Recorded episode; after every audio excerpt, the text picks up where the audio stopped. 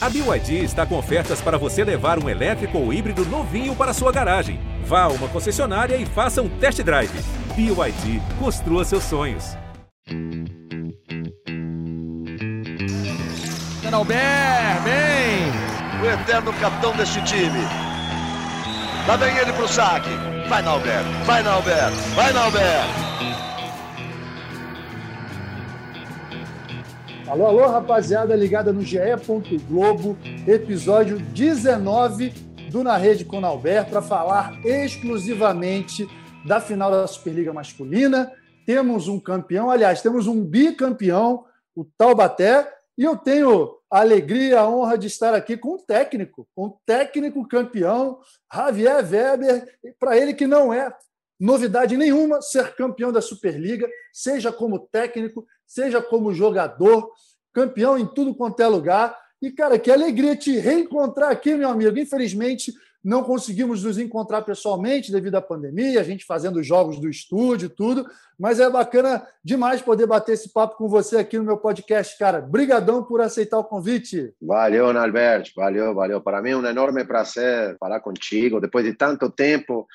É, pena que a gente não se encontra, você deu um abraço depois de, de, de, de, todo esse todo esse período que a gente jogou contra muitas vezes. Nossa. É, e, e, e, e que agora a gente se encontra desde outro lugar mas com a paixão de sempre, meu amigo. Né? A paixão de sempre que é nosso voleibol, que está sempre ali, está sempre ali pertinho de nós. Exatamente. Paixão é uma coisa que você exala, cara, na forma como você trabalha. e olha quem, e quem está comigo aqui, ó. Vamos lá, Jader. A gente faz nas transmissões, mas vamos ter que fazer aqui também. Super Gêmeos. Super Gêmeos ativar. ativar. Boa! Em forma de Taubaté e de Weber, campeões da Super É isso. É isso. Pô, que legal te ter aqui, Jader. Você que, além desta final do Taubaté, é, acompanhou outras finais do Weber, como jogador na época da Ubra, da Unisul, enfim, não há uma mesa mais pertinente para esse dia de hoje né, do que essa, né? Ela, Weber, eu e você aqui para a gente poder bater um papo sobre tudo. Obrigado, meu amigo. E nada, eu que agradeço o convite aí, Norberto, é um prazer estar reencontrando o Weber e, e, assim, de lembrar né, dessas histórias, poxa, de tantos anos aí cobrindo voleibol, né, 24, 25 anos cobrindo voleibol, tive o privilégio de, de narrar jogos do Weber ainda como jogador, um extraordinário, fantástico levantador que era, depois o privilégio de narrar o título dele pela Unisul já como técnico e agora à frente do Taubaté, né, nesse projeto vitorioso também. Então, satisfação imensa de poder estar com você aqui na Albert no podcast e também reencontrar o Weber e poder conversar com ele. E desejar a ele todo o sucesso do mundo, porque é, é um cara batalhador, vitorioso, honesto e, e, sem dúvida nenhuma, merecedor de tudo isso que ele está que ele está conquistando na, na carreira aí. Sem dúvida alguma, uma história gigantesca no vôlei como jogador, como técnico e bastante jovem ainda, né? Isso é que é importante a gente lembrar, tem uma carreira inteira pela frente. Então, meu amigo Weber, pergunta que eu faço é a seguinte: diante de todo favoritismo, diante de tudo que vocês carregaram né, de peso durante essa Superliga, principalmente depois que o Cruzeiro foi eliminado nas quartas de final, no ponto final, acabou o campeonato, você sentiu mais felicidade ou sentiu mais alívio por ter atingido o objetivo de ser campeão da Superliga? Ah, cara, sinceramente senti uma felicidade enorme, porque a gente a gente jogou o melhor jogo do campeonato. É, é, melhor jogo do campeonato foi o último. É, assim, em termos, vou te falar rápido em termos de números. A gente tinha uma média de 18% de erro é, na liga toda, de saque, e no último jogo foi 14%, 50 por 53 de virada de bola, no último jogo 60. É, e assim, a maioria dos fundamentos. O time jogou perfeito como, como equipe. Né? Bruno fez um, um jogo excepcional, Bruninho jogou jogou fantástico. É, não funcionou também é, Felipe Roque e jogou muito bem Gabriel, que não vinha jogando é, nas outras partidas. Então tudo funcionou perfeito, era, era o final perfeito, entendeu? Então senti uma, uma alegria enorme. É, até fiquei muito mais feliz quando quando Maurício Borges recebe o MVP, porque para mim é, é uma função que você conhece muito bem, Sim. que é a do sexto homem que eu chamo, sabe?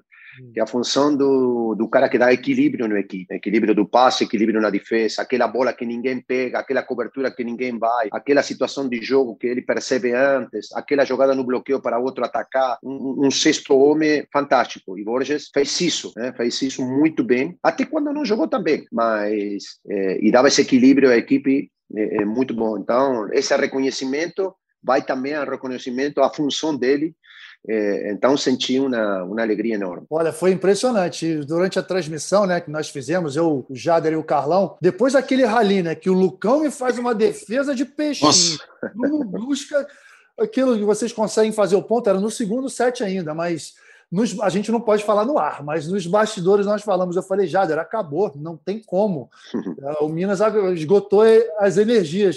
Verdade ou não, Jader? E que bacana, né? A gente vê como ele falou, um time recheado de estrelas jogando como time. Tarefa que não é tão fácil assim. E, e vai muito daquilo que a gente falava depois, especificamente lembra, Norberto, na, no momento da, da, premiação, quando o Weber é anunciado o melhor técnico do campeonato, né?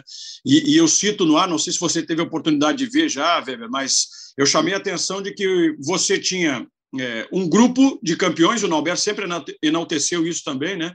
A questão de você dirigir um grupo que é formado por cinco campeões olímpicos, são craques, evidentemente que isso torna a tarefa mais fácil. Mas você precisou se inserir nesse contexto também, né? Você chega para substituir o Renan, que tinha sido campeão né, com o Taubaté, e mesmo com jogadores rodados, experientes e campeões olímpicos, as suas ideias precisavam ser colocadas em prática e ainda com o detalhe de que os jogadores precisavam também entender a sua maneira de trabalhar, por mais que alguns já tivessem passado pelas suas mãos, assim. Mas é, é, todo um conjunto, né? Você chega, você precisa se adaptar, você tem cinco campeões olímpicos, um elenco de qualidade. Esse conjunto, essa química também, ela foi funcionando e foi tornando as coisas, levando o Taubaté, na verdade, nesse sentido, né? A, a, atingir essa perfeição. Mas não é um encaixe tão simples de se fazer como parece. Né? Não, não, não. E, e eu, vi, eu, vi, a transmissão várias vezes depois, né? Porque está passando muitas vezes. E, e, e até me lembro que o Alberto falou que teve já muitos times com grandes estrelas que, que claramente jogam, jogam bem, porque tem qualidade técnica individual. Mas quando você não atinge esse grado de, de, de jogo, jogo coletivo, jogo em conjunto, é, tem muita chance de perder também, porque a qualidade do time do Sada, a qualidade do time do Minas é, são, é, não vou falar, são, são, são claras é, mesmo a qualidade do time do, do, do, do Itapetininga, um pouquinho inferior, mas ganhou muito bem de Sada. Então, para mim era, foi importante duas coisas. A primeira, que dentro de toda essa situação da pandemia, eu teve o time na mão do, do primeiro dia e que não é não é quando você tem muito jogador da seleção não é normal isso aí então eu teve do primeiro dia da pré-temporada o time na mão para poder conversar, para poder trabalhar, para poder colocar minhas ideias eh, e, sobretudo, a função eh, que até cada um dentro eh, do, do, do, do, elenco, dentro da equipe, porque além dos cinco campeões olímpicos, eu tinha um Rafa, sim, que é o, o símbolo do, do, do, projeto, um cara que ganhou tudo em qualquer lugar onde jogou, e, e, e ele tinha que encontrar a sua posição dentro da equipe, dentro e fora da quadra. E, e, a gente foi trabalhando sobre isso, que para mim foi foi muito importante. A situação do Borges, que falei anteriormente, ele vinha de jogar mais como atacante que como sexto homem. Ele entendeu o que eu queria, como queria e se doou para a equipe nessa função. E, e, e assim tudo, os dois centrais, eu jogo muito com sistema sistema de bloqueio e defesa, eles não estavam acostumados, jogavam mais sem leitura, eu jogo mais é, é, diferente nesse sentido e, e, e, vou ser sincero para vocês, claramente são jogadores de altíssimo nível, craque, mas eles se colocaram à disposição o tempo todo para evoluir. Um cara como o Bruno, que trabalhou do primeiro dia até o último eh, para melhorar tecnicamente, sim? Para melhorar tecnicamente. E aí fizemos um trabalho excepcional do primeiro dia até o último, né? do ponto de vista técnico. E, e e um cara que se colocou com todas as medalhas que ele tem, todos os títulos que ele tem, para cada dia ser melhor. E assim foi com cada um dos jogadores. Então, foi por isso para mim foi muito mais eh, a primeira pergunta do Alberto foi muito mais gratificante é, que um alívio. É, logicamente, a gente sempre tem pressão, pressão por ganhar e tudo mais, é, é, mas foi muito bom ver jogar o time de, de, desse jeito, é, cada um na sua função. Pois é, né, Weber? Nós vamos voltar um pouquinho na época que nós jogávamos. Nós uhum. disputamos uma final, né? Olímpicos é. contra Ubra, que eu acho que o cenário era muito parecido com essa final, Taubaté em Minas, né? Um super time, era o time do Olímpicos. Eu jogava, jogava o Carlão, Milinkovic, Maurício, era praticamente a seleção brasileira, dirigida pelo Renan. E do outro lado, um timaço, né, que você comandava como levantador, tinha o Gilson e outros jogadores muito bons de clube. E aí, olhando lá para trás, vendo essa situação, você em determinado momento lembrou daquela situação que você viveu como jogador para que o destino do seu time não fosse o mesmo que o nosso naquela ocasião. É, porque é uma situação, e por isso que eu enfatizei muito durante as transmissões, né, que é, não é tão fácil assim você ser um técnico de um time com tantas estrelas. Né? Falei bastante, o Jader vai lembrar, porque é, verdade. situações em que essas estrelas não conseguiram jogar como time.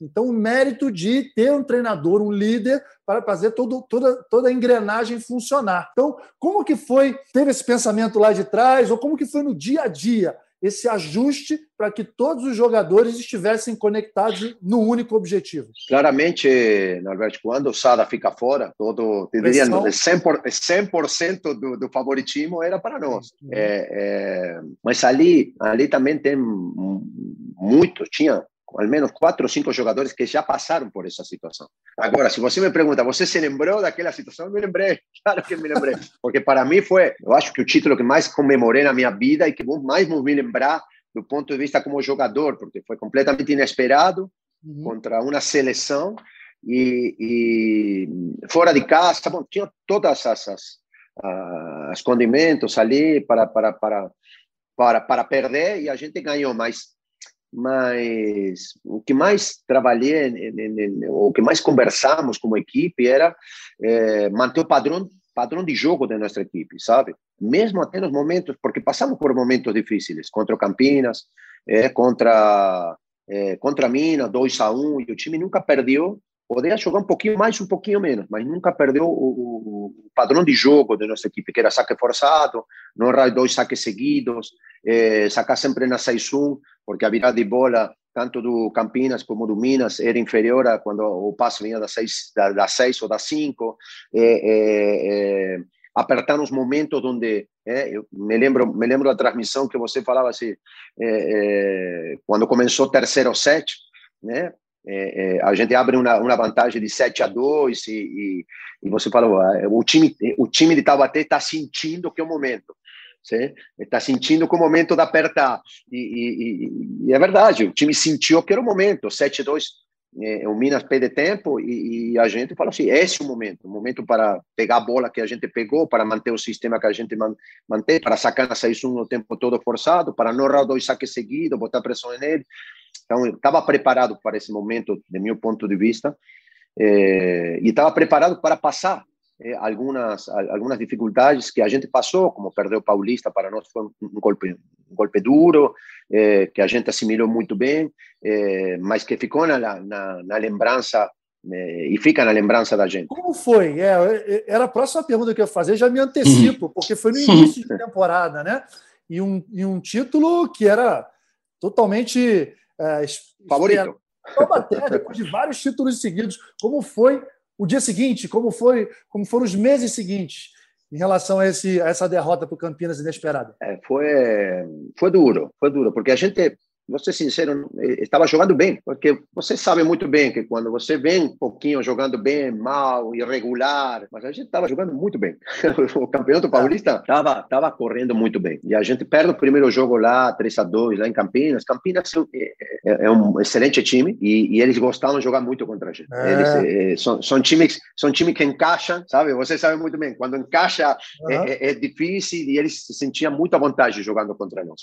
Então, é, é, quando a gente perde o primeiro jogo, tinha tudo para reverter, mas sinceramente eles jogaram muito melhor que nós.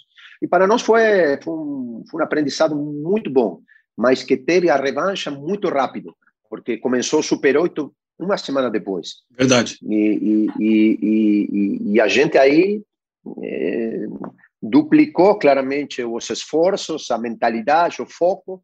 Conseguimos ganhar esse torneio e, e levantou um pouquinho a, a, moral, sabe? Depois vem a Supercopa, também a gente consegue ganhar a Supercopa.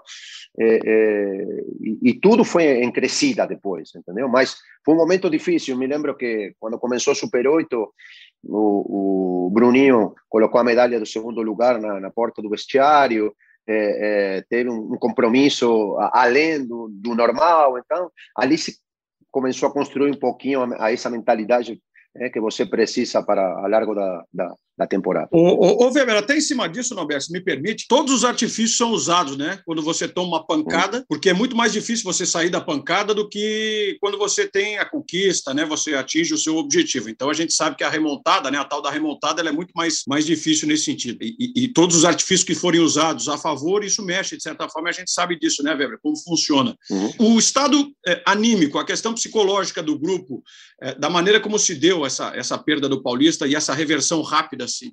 Você precisou interferir muito ou esse gesto, por exemplo, do Bruno, né, as atitudes dos jogadores, elas também serviram para que você sentisse, opa, o meu grupo está no caminho certo, o meu grupo quer, tanto quanto eu. Eu vou precisar muito mais observar e me preparar para comandar, para treinar né, a questão técnica e tática do que o mental. O mental, eu sei que esses caras estão preparados para enfrentar. Você sentiu isso? Como é que você lidou com essa situação? Ah, concordo contigo. Aconteceu isso mesmo. Não teve que, que conversar muito além de, de, de, de, algumas falhas que a gente cometeu do ponto de vista técnico-tático para, para melhorar para o dia depois, mas porque o grupo estava estava ferido, sabe? Estava tava machucado. Sentiu, é, estava machucado, sabe? Eu, eu senti isso, que o grupo estava com revanche rápido, que, que, que porque a gente estava no bom caminho, do ponto de vista técnico, do ponto de vista de intensidade de jogo, do ponto de vista tático. É, é, e, e, me lembro que, que a gente, o que eu fiz mais que nada foi juntar as peças, sim? Juntar um pouquinho as peças para, para poder, é, poder voltar a esse padrão de jogo, só isso. É, o resto, sem dúvida nenhuma, jogadores se fecharam mais que nunca, acreditaram mais no sistema, acreditaram ainda mais nas, nas possibilidades de, como equipe, e, e, e, foi evoluindo. Mas concordo contigo, não, não teve que ter uma participação é, é, é, grande. Né? Mais, fizeram mais eles naquele momento Sim. é o que eu poderia ter feito ou que eu fiz é, é, depois de uma derrota contra o Minas, que perdemos 3 a 0, ou nas quartas hum. de final, que a gente perde também com Montes Claros, é, não era esperado e, a gente teve que trabalhar um pouquinho mais em outros, em outros, em outros aspectos. Ah, muito legal, né, Jader? Saber desses bastidores, né? Sim. né? Porque a gente vê ali o jogo, o jogo pronto, eu costumo falar. Aquilo representa 5, 10% do que são realmente a vida de um atleta, a vida de um time, né? Tudo é construído ali no dia a dia. Essa atitude do Bruno, olha só que interessante, botou a medalha de prata ali para todo mundo olhar aquilo e se incomodar, mas se incomodar não na hora de jogar, na hora de treinar, né? Porque, pô, as vitórias são construídas no treinamento, né? Muito legal. Agora, Weber, eu queria falar com você, assim, a gente falou, conversou muito durante as transmissões, né? Que você, no meu ponto de vista, é um técnico um pouco diferente durante os jogos. Você não, não tem a mínima cerimônia ou o mínimo receio em fazer determinadas mexidas. Você citou uma aqui. Quer dizer, estava 1 a 0 jogo empatado. Felipe Roque não está não tá tão bem. Não. Entra o Gabriel. Em determinados momentos, o Bruno, Bruno, né? O jogador mais consagrado do mundo hoje em dia, não, entra o Rafa. Em determinado momento, o MVP da Superliga, o Maurício Borges, no jogo 1, não estava tão bem, não. Vem João Rafael. Isso mostra uma sinergia e uma confiança muito, muito grande em todos os jogadores. E digo mais, né? Você faz pouco aquela substituição que me incomoda um pouquinho, que é aquela coisa protocolar da inversão de 5-1 que todo técnico faz. Faz pouco, para que ficar fazendo? Eu não, olha, Alberto, eu, eu, não gosto, não, não gosto, não. até, até, e vou ser sincero para ti. Ah. É, é, é, naquele time da Ubra, é, é, a gente tinha uma inversão fantástica, que era Joel e William. Nossa! Sabe? Fantástica. Eles entravam e, e, e, o time acrescentava sempre, sempre, sempre. É, é, mas depois como treinador eu, sabe não, não, não consigo não consigo ver é, e, e, você falou muito do, do, saque do João Rafael não sabe um levantador um levantador como o Rafa que está acostumado a ser primeiro e tudo é, é, é, entrar sabe? Não sentindo o jogo, sabe? Não, não, não, consigo ver essa essa troca como como efetiva. Tendo um cara também como o Bruno que bloqueia muito bem é, é, é, e tudo mais, não? Então que não é um problema na rede, mas mas é, verdade. Eu não gosto não, não gosto não, não gosto, não gosto. Muito legal, cara. Muito legal. Ô, Essa é boa. Ô, Jader, eu acho que é legal também a gente entender do Weber assim, o que seria o conceito de jogo dele, né? É. Tem uma escola argentina que é muito forte do ponto de vista técnico. Acho que são jogadores mais habilidosos, mais técnicos é, do mundo. Um voleibol brasileiro que também é assim, mas que já tem, do ponto de vista físico, né? um pouco mais de, de força. É, esse foi o melhor time que você já dirigiu? Está próximo do ideal? O que seria o conceito de jogo para um time do Weber? Esse time está perto do. Esse time foi, foi, perto do ideal, foi perto do Alberto, porque eles não só compraram o sistema, não? O sistema, é, é, até eles, se você se lembrar, eles me chamam de sistema, não? Quando ah, eles, brincam, sim, né? sim, sim. É, eles brincam, eles brincam porque eu tenho sistema para tudo, tem sistema para do passe, tem sistema de cobertura, sim? É, se vocês é, pensam bem agora, vendo para trás, o Thales sempre fica no fundo, sempre fica nos seis metros para trás, cobrindo sempre o fundo, porque é, é, eu, eu, cobro muito os ataques para baixo. Então, se você vai atacar longo, vai pegar uma mão e vai, vai, vai, vai voltar para trás. É, é, na bola alta, o central, é, sistema de cobertura, ele fica parado nos três metros para poder jogar a bola e ele está pronto para atacar.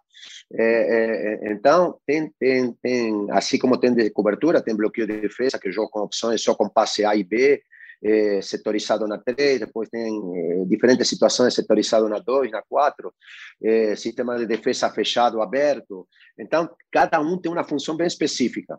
Né? E dentro do jogo, dentro do jogo, a gente pode mudar. Sim? Pode mudar certas situações. Quando muda uma situação de bloqueio, muda automaticamente toda a situação da defesa. Quando muda uma opção, mudam os outros cinco jogadores. Então, não tem nada. É... A única coisa que a gente pode se lamentar são os acertos do adversário. Sim? É, uhum. Quando o adversário claramente acerta. É, é, a gente joga fechado e chama fechado com quando cada um das cinco vai para dentro e deixamos linhas. É, chamo aberto quando você vai por fora do bloqueio na defesa. Então, podemos errar posição e o atacante adversário pode acertar. Então, essa organização do jogo e esse conhecimento o tempo todo, o time comprou muito bem e foi evoluindo durante a competição. Então, não tinha nada, até nos timeouts. Eu ficava muito bravo quando começou o, o primeiro jogo do, do da, da, semifinal com, com, com Campinas, que a gente, né, que a gente tomou, é, é, tomou quatro tocos nos primeiros 16 pontos, sabe? Todos do Central, sim? Quando tanto o time do Campinas como o time do Minas tinha ponteiros baixos que a gente podia, uhum. podia jogar em cima deles o tempo todo em uma situação que não era cômoda para nosso atacante, que era bola alta com bloqueio duplo ou triplo. Não? É, então, esse, esse é meu estilo de jogo. Sim? Um ponteiro passador, um, que eu chamo assim um passador ponteiro, e depois uma, um ponteiro atacante, sim? É, onde dá esse equilíbrio, esse volume de jogo. É, eu já não vejo muitos times que passem da dois flutuado, meu time passava de dois flutuado. É, já não, não tem muitos times que passam de dois como, como a nossa época, que tinha, que tinha a maioria dos times passavam de dois e, e, e, e bom, hoje não. É, é, e tanto Borges como Tales são dois melhores passadores que tem o Brasil hoje em termos de qualidade técnica e de, de controle de bola e, e, e dava para fazer isso e liberar um Douglas Souza ou um João Rafael que são excelentes na pipe entendeu? excelentes. Então, ficava muito mais liberado, tanto na virada de bola como no contra-ataque. Bom, essa situação, eu fiz uma avaliação da Superliga, a Superliga tem uma média de erro de saque de 22%. Sim? Então, a gente preparou o time para a 18, porque ali a gente ia fazer diferença. Claro, precisava trabalhar tecnicamente para não botar a bola do outro lado e ter um saque agressivo, mas sempre dentro de 18% de erro. Podemos falar três horas de como, de como preparei nessa situação. O fato de ver essa paixão que o Weber traz, e é uma das características dele, né, Nauber? Até de, de, de se empolgar, de, de, conhecer, de falar, de ter gosto, né, de prazer daquilo que envolve a montagem, né? Hoje, como um grande treinador que é. E eu estava lembrando aqui, Weber, de algumas das situações que você falou aí, né, pontuando característica de jogador, característica do estilo de jogo, a evolução que a gente sabe que acontece né, no voleibol e não é, é de um determinado período é, assim contado não.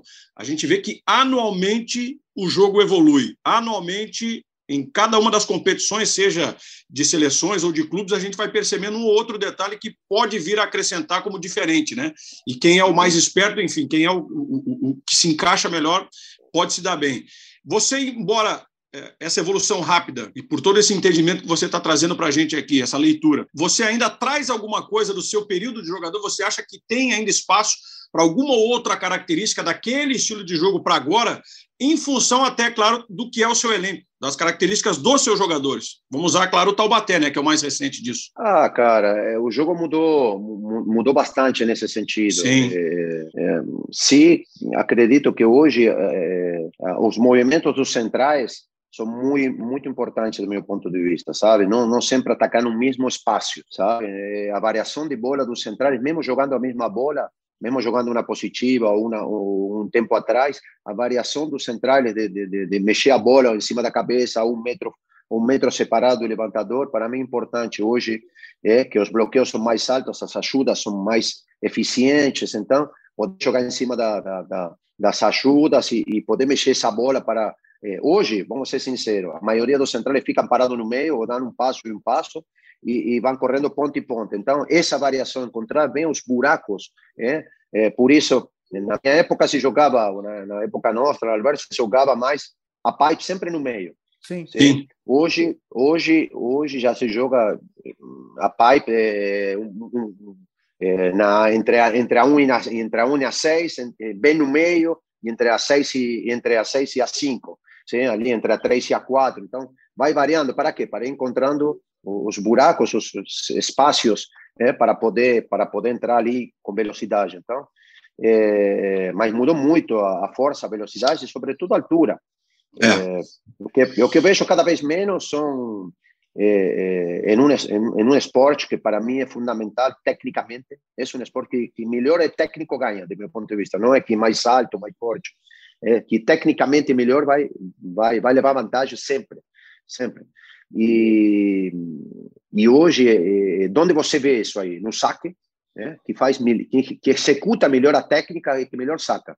É, não no passe e na defesa, sim? que são fundamentos muito muito técnicos, sim?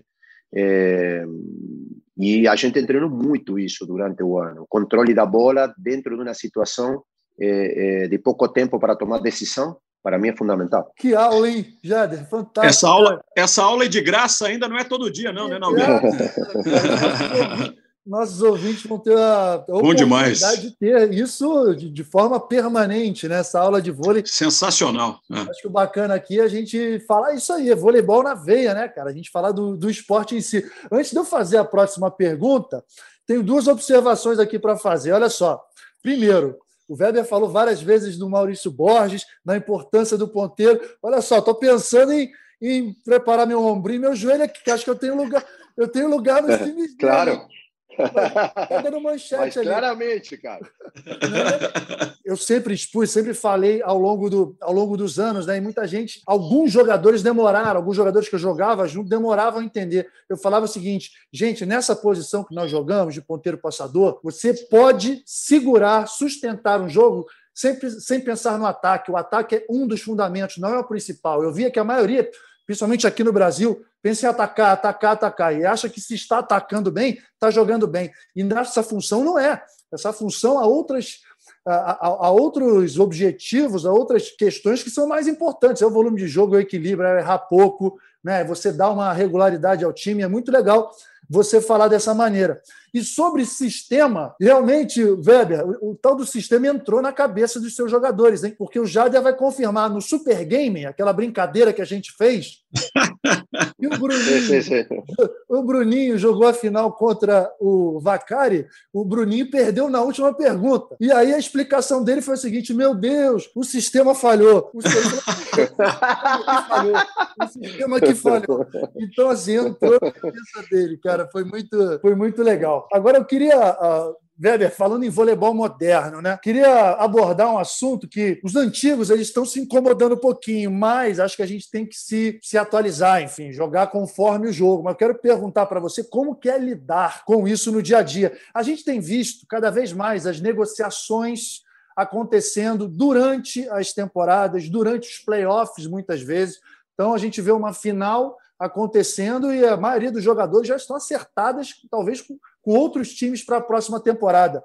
Para um técnico, como que é lidar com isso no dia a dia? Está natural ou, ou você precisa de cuidados especiais para isso? É, ser sincero para ti, não é natural não. É, é. Até, até conversava com o Renan disso é, é, e, e, claramente mando, mando um abraço enorme para Renan, para Radamés, enorme, enorme, enorme.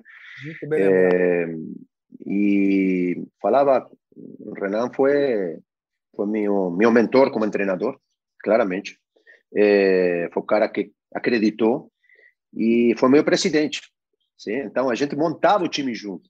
E aí eu falava, o velho, falava assim, velho, você se lembra na época que a gente montava o time no Unisul, que acontecia isso? A gente fechava com os jogadores antes? Ou... Eu falei, nunca, nunca, nunca. A gente esperava até uma semana para começar a fazer uma avaliação e daí a gente saía no mercado. É, sinceramente, respondendo a tua pergunta, é, não é uma situação normal. É. E, e, como treinador você tem que saber lidar com isso, porque, porque o, o cara que está ali não vai ficar, é, porque é, ou porque você não quer, ou porque ele tem uma coisa melhor. Então, tem, tem situações é, a ser avaliadas o tempo todo, em termos de, de, de, de mentalidade, de cabeça, de que você falou o ano todo de jogar para o time e ele não vai estar mais no time, entendeu? Então, é, são situações claras, sabe, de, de, de conceito que, que, que, na, que na minha época, nem, nem, nem na tua, normalmente não existia isso aí. Existia um caso, assim, muito muito difícil, assim, um caso por ano, dois, mas assim o tempo todo. Hoje acabou a liga, sexta-feira acabou a liga, é, e, e, já a maioria dos times está montado, já, é. já não, não, tem mais. É a maioria dos times, você fala 10 times da Superliga, está montado o time. É, falta um, dois jogadores, e, está montado antes de acabar, antes de começar a bolha lá em Saquarema. Então, é, é, é, sinceramente difícil, mas você falou, uma, você falou duas palavras muito certas, Alberto, que são tempos modernos. Nadia, vou passar, vou passar, para você para fazer a pergunta, mas em cima disso que, do que hum. ele falou, né? Na nossa época era praticamente um código de ética, de que a gente não falava é. sobre renovação de palavra antes de terminar o campeonato. E hoje em dia a coisa está quebrada. A coisa, o mercado está quebrado, está quebrado. O sim, mercado sim, sim. cresceu e empresários e a coisa acontece cada vez mais precoce. É algo que, como comentarista, está me me incomodando. Eu imagino quem trabalha no dia a dia. Então deve, ser, deve estar difícil. Jader, vai lá você. Não, e até em cima disso, a, a cabeça do treinador, né? E, e, o Weber fala num ponto importante, porque ele, além de ter que preparar o time visando um jogo duro como é um jogo de semifinal, por exemplo, onde o campeonato já está afunilando, mas muitas vezes nesse período de preparação para um jogo como uma semifinal, né, para o início de, de semifinal de campeonato, todo mundo fechado no mesmo lugar, tem jogador que já sabe que não vai ficar, a cabeça já começa a projetar a próxima temporada, mas ao mesmo tempo ele precisa focar naquele que é o objetivo do time atual para ser campeão. Enfim, é, é, é, meio zoneado o negócio e, eu entendo que seja uma dificuldade a mais é, para o treinador que passa a não ser só o técnico na quadra mesmo, né? precisa gerir aí algumas outras questões é, extra-quadra que, que implicam nesse sentido. E, e, até em virtude do que é essa, essa nova realidade aí, Weber, você tem contrato de mais um ano com o Taubaté, sabe que não vai contar com alguns dos seus principais nomes, né? E, e pelo que a gente tem visto e ouvido aí, dos cinco campeões olímpicos, quatro já teriam é, acertado saída do clube. É, o investimento que se diz também não vai ser dos mais intensos como nos anos anteriores. Como é que você está projetando aí a, a remontagem agora para o seu elenco, porque sabe que é o time a ser batido? Porque sabe que é a equipe que todo mundo vai querer tirar uma casquinha, mas ainda sem imaginar Que time é esse do Taubaté? Que elenco que o Taubaté vai formar? Excelente pergunta. Porque claramente a gente hoje não vai ter o Bruno, não vai ter Borges, não vai ter Maurício Souza, não vai ter eh, Douglas Souza, não vai ter Gabriel Cândido, nem João Frank, que são já jogadores que já acertaram antes continuidade em outras, em outras equipes. E, sinceramente, estou, eh, o Taubaté está tentando manter a outra base que fica. Ainda não está todo mundo certo, mas estamos trabalhando nisso. É, da quando a gente entrou, uma das coisas que, que, que eu fiz muito muita força ali com a diretoria é entrando na bolha não se fala mais da próxima temporada sabe é, então tudo que era negociação tudo que era é, acerto e tudo ficava em stand-by até acabar porque senão você sempre está falando do futuro e nunca do presente, sabe? E, e, e, e, a gente tinha que se concentrar no presente porque o presente vai marcar o futuro, entendeu? O presente claro. hoje não é igual. Claro, claro. Uma, uma situação de, de, de, de, de campeão ou de vice, não é igual, ou de terceiro lugar. É, você já vai discutir de outro de, de, outro lugar, entendeu? Essa é a primeira situação. A segunda é que claramente Taubaté está entrando numa reestruturação geral importante como como como franquia, como como equipe, é, com algumas algumas situações que tem que ser que não foram certas no, no, passado e que estão se trabalhando para que sejam certas como estrutura de trabalho no futuro. E, e claramente teve uma mudança na, dentro da prefeitura, o investimento vai cair é, em torno de uns 50%, 60%, mas é, que a gente está trabalhando para manter é, não só a próxima temporada, sino com um trabalho a duas, três temporadas, um time competitivo né? sem dúvida nenhuma. Né? A gente está tentando manter um time competitivo com a base que, que sobrou desses cinco ou seis jogadores que te falei que não que não fazem parte do elenco, mas eh, alguns jogadores que eh, a gente está tá vendo agora e que tomara que nos próximos dez dias a gente possa fechar e montar um elenco competitivo para brigar eh, eh, no que para mim foi o grande objetivo dessa temporada que não foi só ganhar a liga que Sim. foi chegar nas cinco finais Sim. nas cinco finais que que, que Taubaté disputou cinco torneios que disputou, chegamos nas cinco finais, ganhamos três, perdemos dois, é, e o grande objetivo era chegar em todas elas e, e, a gente conseguiu. Então, para manter esse objetivo, é importante manter a base, manter um Rafa né, como levantador, é, manter um Lucão, é, João Rafael, que são jogadores que ainda não acertaram, mas é, que estamos trabalhando nisso, e, e, e poder completar o, o, elenco com jogadores de, de bom nível e, e, com possibilidade de futuro boas. Weber, é o seguinte, aqui no podcast tem um quadro chamado Pergunte ao Capitão. Pergunte ao capitão, que no caso sou eu, mas eu faço o seguinte: eu repasso aos meus convidados, tá?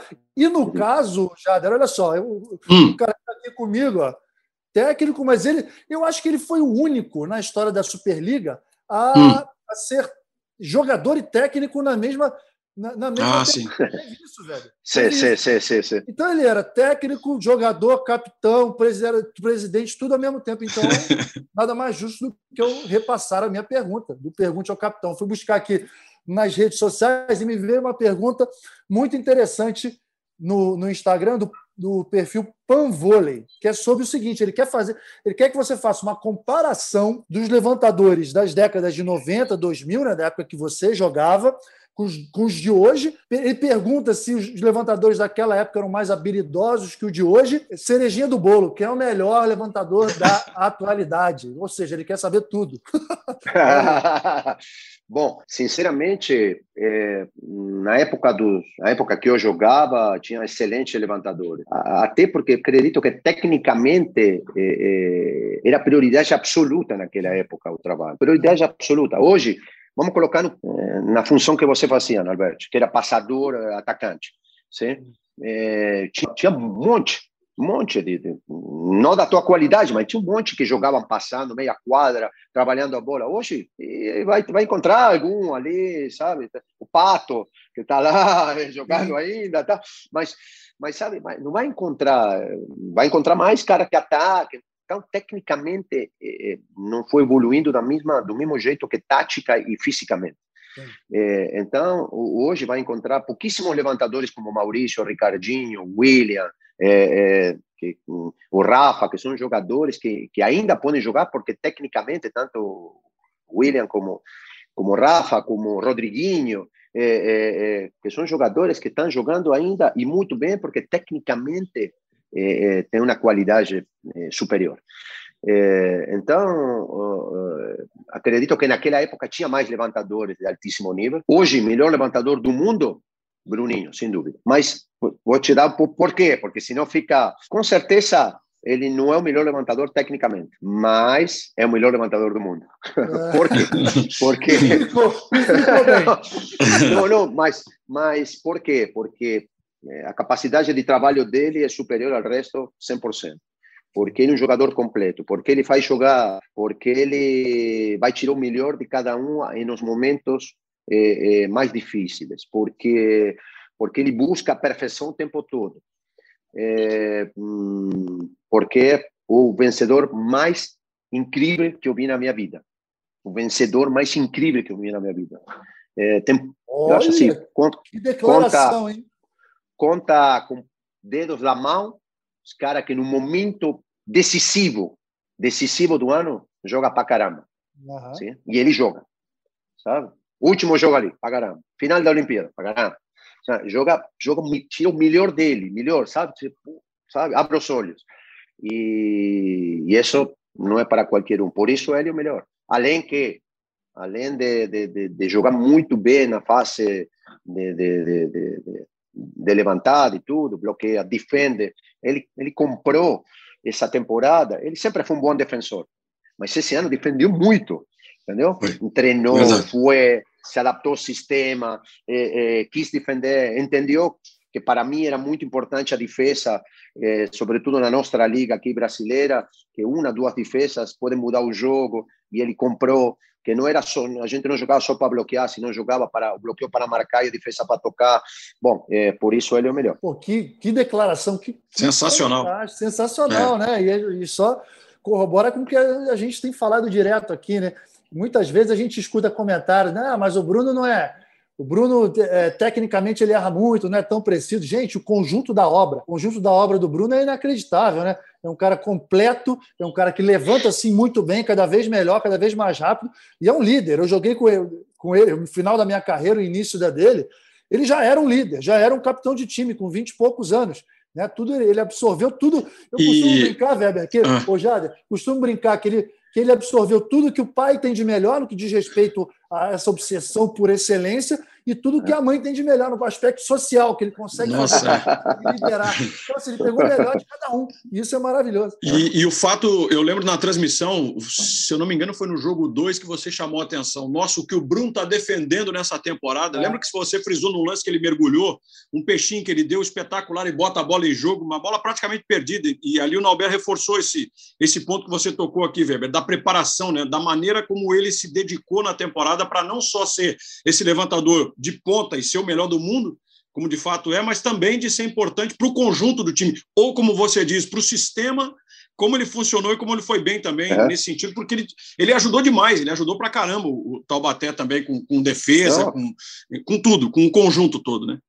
Não, até, até vou te falar mais, até no momento que ele saiu da quadra. Primeiro jogo da semifinal, ele saiu Verdade. da quadra. Jogou, e ele estava lá fora, ajudando. Tá? Até ali, ele, ele, ele, ele é líder. Que geralmente você até fica bravo porque saiu, porque não jogou bem, ou porque o, o técnico deixou você fora, sabe? Então, é, ele não, ele poderia estar bravo, logicamente, mas sempre é, pensando que era mais importante que a equipe. Então, faz isso ele, ele transmite essa sensação e essa situação. É, e por isso eu considero no conjunto melhor. Jader, vou fazer a minha última pergunta, depois você faz a última. Afinal de contas, o Weber está de férias, ele precisa tomar aquele vinhozinho Malbec, aquele Malbec maravilhoso. Ah, que delícia! Bife de ancho e dar aquela relaxada, aquele bife de chouriço maravilhoso, entendeu? Então, ó, a minha última pergunta aqui, você faz a última, depois eu tá me bem. já aula de vôlei muito legal. Weber, não vou, não vou é, desperdiçar a sua presença aqui e perguntar. Olimpíada, o que, você tem visto? que você acredita nos favoritos, como você vê a seleção argentina, a seleção brasileira, enfim, um panorama geral aí de Olimpíada no uhum. masculino. Boa, boa, boa. É, eu acho que é uma, uma Olimpíada muito parelha.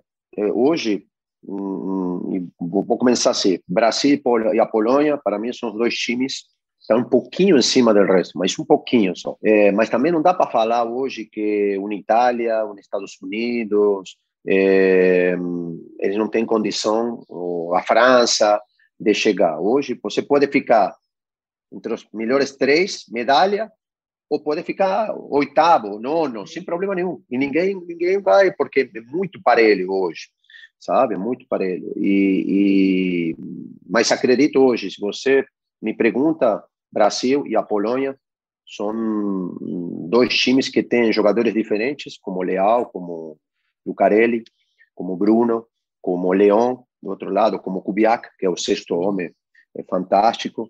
É, e, e, tem uma estrutura de equipe um pouquinho em cima do resto, sim, do meu ponto de vista. Depois, é, como vejo a Argentina, é um, é um time que está essa geração que que eu dirigi também, que era muito eles eles eram muito garotos naquele momento em Londres e que hoje chega com uma maturidade muito boa, sim, com um excelente treinador como Marcelo, então com um time perigoso.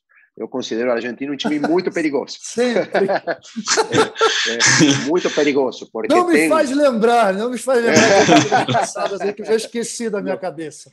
Mas ele chega com um time maturo, sabe? Com, com uns três melhores levantadores do mundo, que é o de Checo, com, com um reserva como Uriarte, que, que, que, que, que o, o voleibol brasileiro conhece muito bem, que é um excelente levantador, com com Facundo Conte, com Solé, com Crer, com Losser, jogadores hoje com uma experiência muito boa é, e que podem incomodar qualquer um.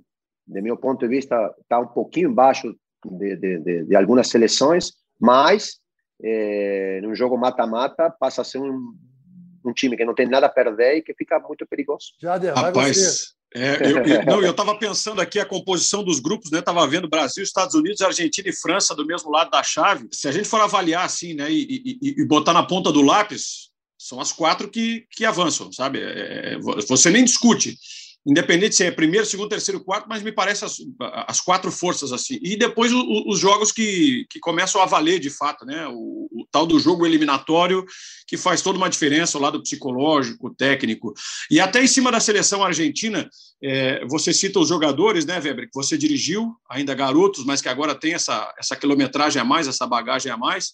É, o Marcelo, que se despede daqui depois de um bom tempo, né, e que foca nesse momento aí para comandar a Argentina para chegar no seu melhor, tendo o braço direito do Horácio, né, do Dileu também, é, para dirigir a Argentina. E, e, se você vê esse período de preparação, mesmo com essas indefinições, né? O, o Horácio agora já acertado, está indo embora, o Marcelo se despediu depois de um tempo do Cruzeiro. É, como é que você está enxergando o momento de preparação do voleibol argentino, assim, a dedicação para os Jogos Olímpicos, para de fato pensar em ser uma seleção que vá ter a pretensão de brigar por uma medalha, por um lugar no pódio? Ah, eu, eu acredito que hoje não tem muito, muito, nenhuma seleção tem muito tempo. Tem um período de preparação agora de, de 20 dias, 30, eh, tem a National League e depois tem mais duas, três semanas para a Olimpíada. Então, é, tanto como Renan, como Marcelo, e já tem um grupo, é, pode mudar um jogador ou outro, mas já tem um grupo, é, já Marcelo conhece muito bem quais são as, a, os pontos fortes do time, os pontos fracos, onde ele vai passar o seu jogo, como ele vai, vai fazer a montagem, e, e vai, vai se preparar, a diferença, que, que eu acho, acredito, que a Argentina vai se preparar para a Olimpíada. E Brasil vai se preparar para a Olimpíada, mas vai ter sempre a obrigação de jogar muito e ganhar a National League. Entendeu? Então, então, então são duas coisas diferentes, porque são pontos de preparação diferentes. A Argentina vai se preparar na National League, Brasil vai se preparar para a Olimpíada, mas jogando para ganhar na, na, na National League. Então, é, esse é um ponto que para a seleção argentina acho muito importante, porque vai ter tempo de preparação física, técnica e de encontrar o melhor ponto para chegar no, na Olimpíada. Jader, fique à vontade aí para se despedir, falar o que você quiser do Weber. E infelizmente estamos encerrando. Eu ficaria é. três horas aqui só falando. Ah, não. não, deixa ele comer a caminha dele. Eu, eu ficaria uns três dias aqui. não, é, é só da, da, satisfação de poder conversar e da, da, gente entender um pouco mais das ideias do Weber, de reencontrá-lo mesmo que à distância, né, sem poder dar um abraço e, e, e, e o parabéns pessoal aí, mas dizer que você, de novo, fez com que a gente é, acompanhasse de perto cada detalhe dessa Superliga pela sua intensidade, pela sua paixão, pela sua maneira como conduz o seu trabalho, que é irretocável, não há o que, o que falar a respeito da sua conduta aí, do, do, do seu profissionalismo e do que você representa hoje para o voleibol, não só para o voleibol brasileiro, Weber, mas para o voleibol mundial, porque você é um cara que expandiu as fronteiras aí pelo seu conhecimento, pela sua capacidade, pelo talento que você teve como jogador e agora como técnico, um privilégio enorme de poder participar desse momento especial aqui de de bater esse papo com você de novo. Parabéns, viu? E que a gente possa se encontrar numa oportunidade breve e, pessoalmente, então, conversar um pouco mais a respeito do esporte, claro. do voleibol e da vida aí. Grande abraço, amigo. Oh, muito obrigado, muito obrigado. Só queria acrescentar que, para mim, depois de tantos anos, voltar para o Brasil foi muito bom. É, mas não só, não, não, não, não, não, não, não no título só, sino na, na, na cultura brasileira, na, na, na Superliga, de sentir é, esse gostinho de, de, de, de, ser treinador de novo. Eu dirigi um projeto super legal na Argentina, que era o Bolívar, que era a minha, a minha casa, tudo. É, mas teve sensações na minha volta aqui no Brasil que fazia tempo que não sentia e, e, fico muito grato por isso. Weber, queria te agradecer, agradecer. Eu imagino quanto você deve estar realizado, mas ao mesmo tempo cansado, né? precisando, precisando dar uma recarregada, mas dispôs aí de seu tempo para vir conversar com a gente aqui. Lembro muito bem da época que a gente jogava. Pô, muita gente pensa, ah, Brasil e Argentina, rivalidade. Cara, tinha, lógico que tinha em quadra, mas era tudo muito cordial, era tudo muito tranquilo. E, e Jader, eu lembro assim, o Weber, ele já era um técnico em quadra, cara, porque vou confessar para você, tinha uma situação que eu escondia de todo mundo, mas ele descobriu, sabe qual que era? Eu odiava qual? jogar contra bloqueio mais baixo. Aí, ele descobriu isso e onde eu estava na rede, ele ia atrás de mim, com bloqueio mais baixo. Nossa! Aí eu olhava assim, cara, esse cara entende das coisas, mas tudo bem. Eu lembro, assim, são várias memórias ao longo de todos uhum. esses anos, e acho que o que fica mais marcante foi o que o Jader falou, cara, sua paixão, sua entrega pelo esporte, e isso é realmente apaixonante, isso é inspirador. Parabéns, brigadão, tá, cara? E muito mais sucesso no decorrer da sua carreira e que você fique muito tempo aqui no Brasil novamente, cara. Obrigadão mesmo. Tomara, Norberto. É, foi um, não prazer, uma honra falar contigo, cara, é, sem dúvida nenhuma. É, de coração. Sabe a admiração que eu tenho por você, o que você foi, o que você representou para o Brasil, sendo capitão muitos anos, é, tantas batalhas que a gente teve contra e, e sempre esse respeito é, é, que para mim é o mais importante. Né? Dentro da quadra é um, um papo, fora da quadra, é, a gente fala a mesma língua e isso é o mais importante. Né? Obrigado de coração. Fantástico. Depois dessa, depois dessa aula de vôlei, gente, eu concluo o episódio 19. Tenho certeza que muita gente vai gostar. Quero agradecer a todos os ouvintes, agradecer ao meu time, a Queca, mais uma vez brilhando na produção, Bruno Palamin, Rafael Barros, responsáveis pelo podcast. E é isso aí. Semana que vem tem mais um episódio do Na Rede com o Albert. Até lá, gente. Valeu, tchau, tchau. Albert, bem! O eterno capitão deste time. Lá vem ele pro saque. Vai, Nalber, vai, Nalber, vai, Nalber.